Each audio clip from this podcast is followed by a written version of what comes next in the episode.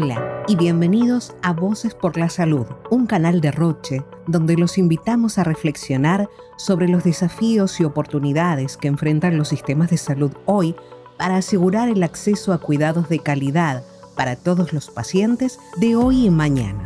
En este podcast conversaremos con investigadores, profesionales de la salud, tomadores de decisiones, innovadores y representantes de pacientes cuyas voces nos ayudarán a entender mejor los desafíos de la atención de la salud.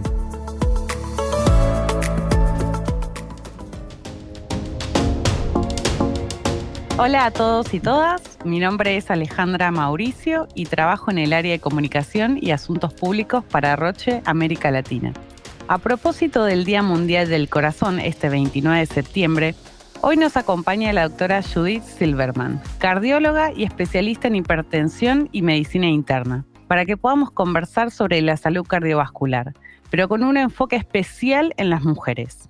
Doctora, muchísimas gracias por acompañarnos en el día de hoy. ¿Cómo está? estoy muy bien, muchísimas gracias y es un gusto estar en este podcast, hablar de la importancia de la salud cardiovascular femenina. Así es. Generalmente pensamos en las enfermedades del corazón que afectan más a la población masculina, a los hombres. Y las mujeres nos enfocamos más en enfermedades como el cáncer de mama y otras enfermedades del tipo ginecológicas. Sin embargo, sabemos que tenemos que estar atentas a eso. No significa que las mujeres tenemos menos riesgo cardiovascular. Por el contrario, es nuestra principal causa de muerte. En ese sentido, me gustaría empezar esta conversación preguntándole, ¿qué podemos hacer para derribar este mito? Bueno, como decís, la enfermedad cardiovascular es la primera causa de muerte en las mujeres en nuestro país y a nivel mundial. Esto afecta a hombres y mujeres. A hombres a más temprana edad y a la mujer le afecta de manera más tardía porque tiene una protección hormonal. Por otra parte, al hombre se lo estudió mucho más que a la mujer y realmente uno debería tener cuidado no solamente sobre el cáncer de mama y las enfermedades ginecológicas, sino tendría que también mirar más allá, porque la cardiopatía es la primera causa de muerte en las mujeres, pero los primeros estudios que se hicieron sobre la enfermedad cardiovascular se hicieron en hombres. De ahí también el mito de que solo le afecta a ellos, ¿no? Es decir, que falta y faltó una mirada hacia justamente lo que es la enfermedad cardiovascular en la mujer. Se viró más hacia lo ginecológico. Muchas gracias, doctora. Y es algo que de a poco tenemos que, empezar a cambiar, ¿verdad? Eh, está de nuestra parte poder hacer lo posible justamente para poder derribar ese mito. Y además, las mujeres cumplen múltiples roles dentro de la sociedad. Suelen encargarse del cuidado no solo propio, sino de las familias, sus hijos, su pareja, los suegros, los padres. Y mm, muchas veces en eso de ocuparse de otros dejan de ocuparse de sí mismas y los factores de riesgo empiezan a pasar desapercibidos. ¿Podría contarnos un poco más acerca de esos factores de riesgos a los cuales hay que estar atenta? Bueno, la mujer es importante tener el conocimiento de los factores de riesgo que justamente se incrementan en la menopausia, pero hay que controlarlos desde jovencitas, porque si tienen alguna complicación o tienen un factor de riesgo o tienen hipertensión o el colesterol elevado, eso puede complicar también en los diferentes momentos de su vida. La hipertensión arterial es un factor de riesgo muy importante que puede complicar un embarazo, que puede eh, dar hipertensión durante el embarazo y una complicación con una eclampsia, una preeclampsia, y esto también complicar a su descendencia. Ese bebé que tuvo este, una mamá con la complicación, a futuro también puede tener una complicación y la madre también. Y si hablamos de todos los factores de riesgo en la mujer y especialmente que se exacerban a lo largo de la vida, puede ser el colesterol, ¿no? Tener el colesterol elevado es algo que produce daño. Esto puede depositarse en las arterias y esto a futuro puede tener una complicación, puede tener un infarto Es decir, que tenemos que prestar mucha atención en todos aquellos factores de riesgo, el tabaquismo, el tabaquismo que hay que verlo en todas las etapas de la vida de la mujer, porque empiezan a fumar muy jóvenes y esto hace que por momentos estén tomando alguna medicación, estén con anticonceptivos. Y el tabaco junto con este, los anticonceptivos son altamente aterogénicos, con lo cual también nos van a dañar las arterias. Cuidar del tema del peso. Sabemos que hoy en día el sobrepeso y la obesidad justamente también nos pueden complicar con una, alguna enfermedad cardiovascular o una complicación de otro tipo de, de enfermedades. El sedentarismo, ¿Qué decir? Si nosotros no tenemos una actividad física, eso también nos puede perjudicar porque el sedentarismo nos ayuda, no nos ayuda justamente a controlar nuestros factores de riesgo, la obesidad, la diabetes también que necesita de, este, de la actividad física. Todo esto hace que sea perjudicial, con lo cual todos los factores de riesgo los tenemos que tener en cuenta, a su vez tener en cuenta la herencia que tenemos, nuestros padres, ¿no? Que eso también, eh, si tienen hipertensión, si tienen diabetes, si tienen el colesterol elevado, necesitamos conocerlos. Si los conocemos, los vamos a, poder controlar, si no, no. Es un excelente punto, doctora, muchas gracias. Es, es importante conocerlos para poder actuar sobre eso, ¿verdad? Que no pasen desapercibidos. Continuando un poco la conversación acerca de las diferencias en las enfermedades cardiovasculares entre hombres y mujeres, recién estábamos conversando sobre los diferentes factores de riesgo y en qué cosas hay que prestar un poco más de atención y tomar acción. Esto en los síntomas, ¿cómo se presentan esas diferencias?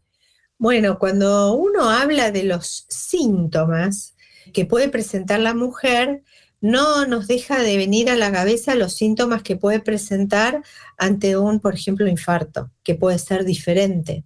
¿no? que en los hombres. El hombre tiene un dolor característico, ¿no? que se toma el pecho, que como algunos decían cuando yo estaba de residente, como una, ¿no? una pata de elefante sobre el pecho y le da dolor.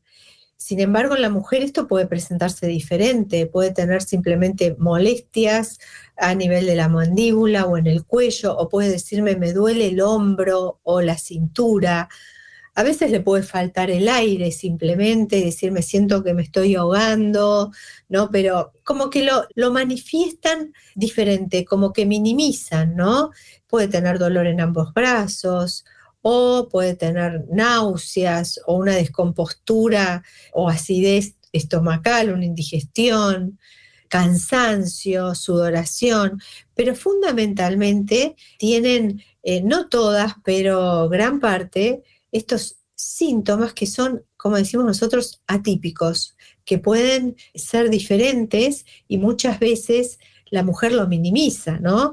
Porque total tiene que eh, hacer otras cosas en lugar de que si le duele el hombro o si le duele o tiene una sensación de acidez, dice, no, primero voy a llevar a los chicos al colegio, voy a ir para acá, voy a mi trabajo que tengo que cumplir tal cosa, y entonces siempre está antes otra y no mira esta situación que puede llevarla a una complicación, a un infarto, que se puede presentar de manera diferente que el hombre, y entonces el retrasar a ir al centro médico, eso le va a dar mayor riesgo y una evolución mucho más tórpida que si rápidamente se procede ante un dolor eh, que podría ser coronario, rápido se la lleva a un centro de salud, se la atiende. Acá cuando es esto, los minutos cuentan. Recién conversamos sobre la diferencia en la sintomatología de los hombres y las mujeres y cómo se presentan las enfermedades cardiovasculares.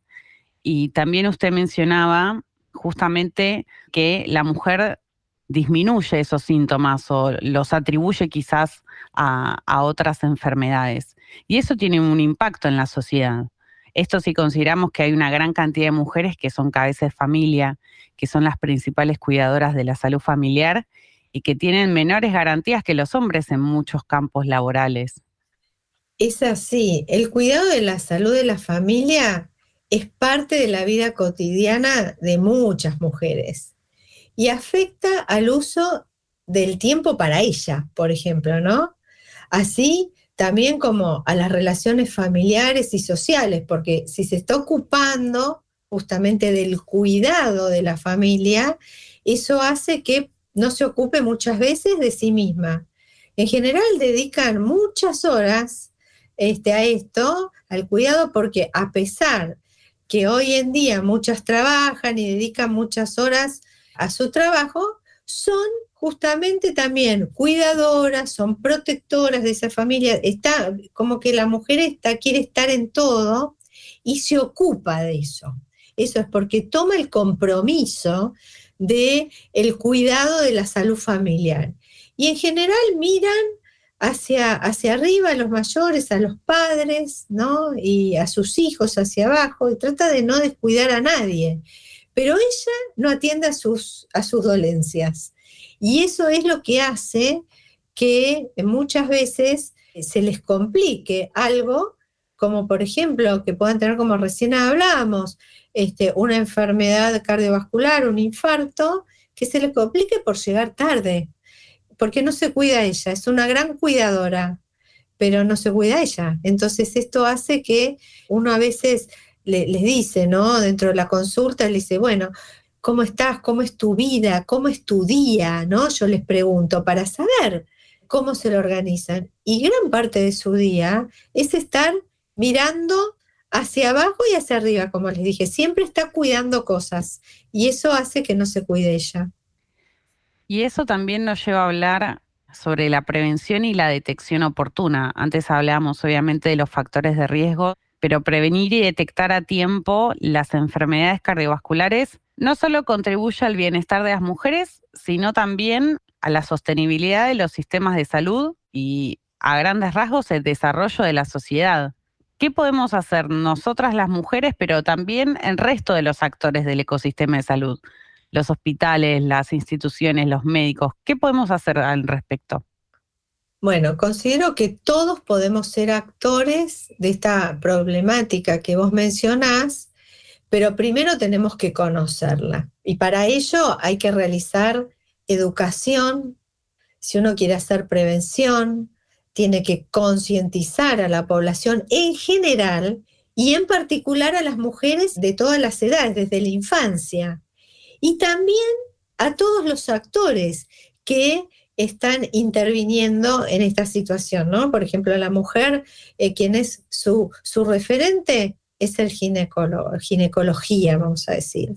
Y, también hay que a esto darle conocimiento que tiene que ir al cardiólogo a determinada edad. En mi hospital, ya hace menos de un año, se creó el área de enfermedad cardiovascular en la mujer y salud femenina, desde el servicio de cardiología del hospital y con esto se invitó a diferentes servicios como obstetricia, ginecología, clínica médica, los centros de salud y de atención primaria, los ESAC, y a otros servicios que cada día se van sumando y nosotros, la verdad, esperamos que esto se amplíe mucho más.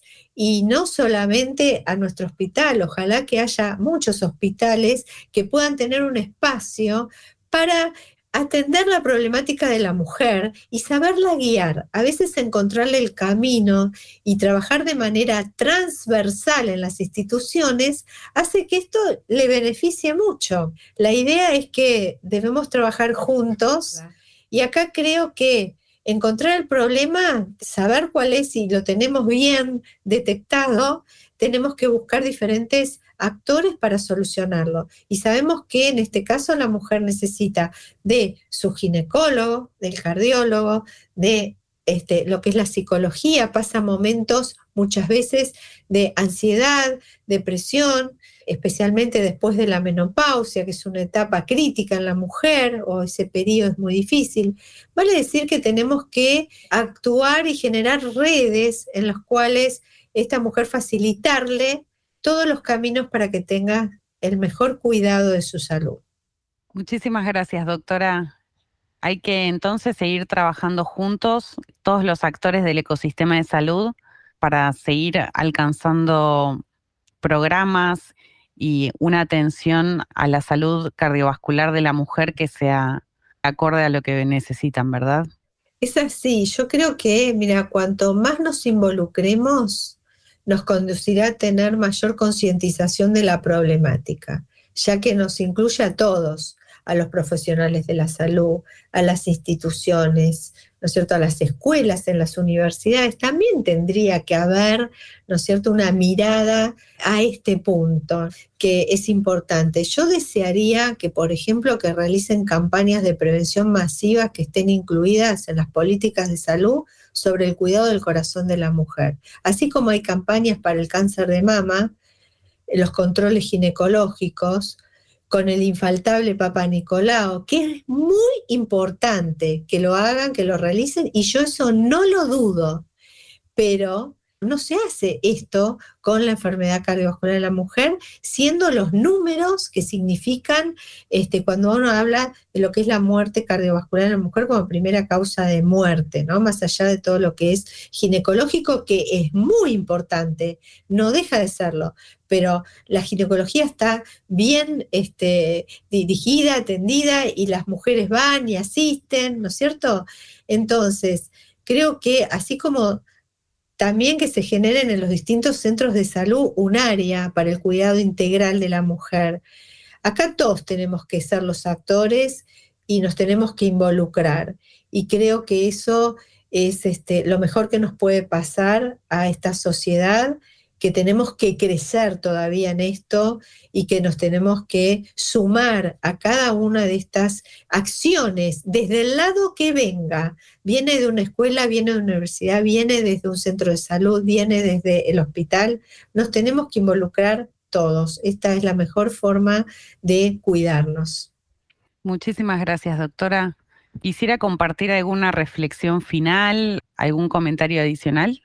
Primero, también felicitar, este, felicitar los que hagan este tipo de acciones, porque esto nos permite de alguna manera tener una llegada muy interesante donde uno puede transmitir lo que está haciendo y lo que le gustaría que se haga, ¿no? Así que eh, todo lo que es la prevención cardiovascular es muy importante y si nosotros podemos prevenir eh, vamos a llegar menos a tener la consecuencia tan terrible como venimos hablando de las cifras, de los casos de muerte, de las estadísticas, que a mí me gustaría, ¿no es cierto?, eh, mencionar cómo mejoramos este, en todo el cuidado del corazón de la mujer.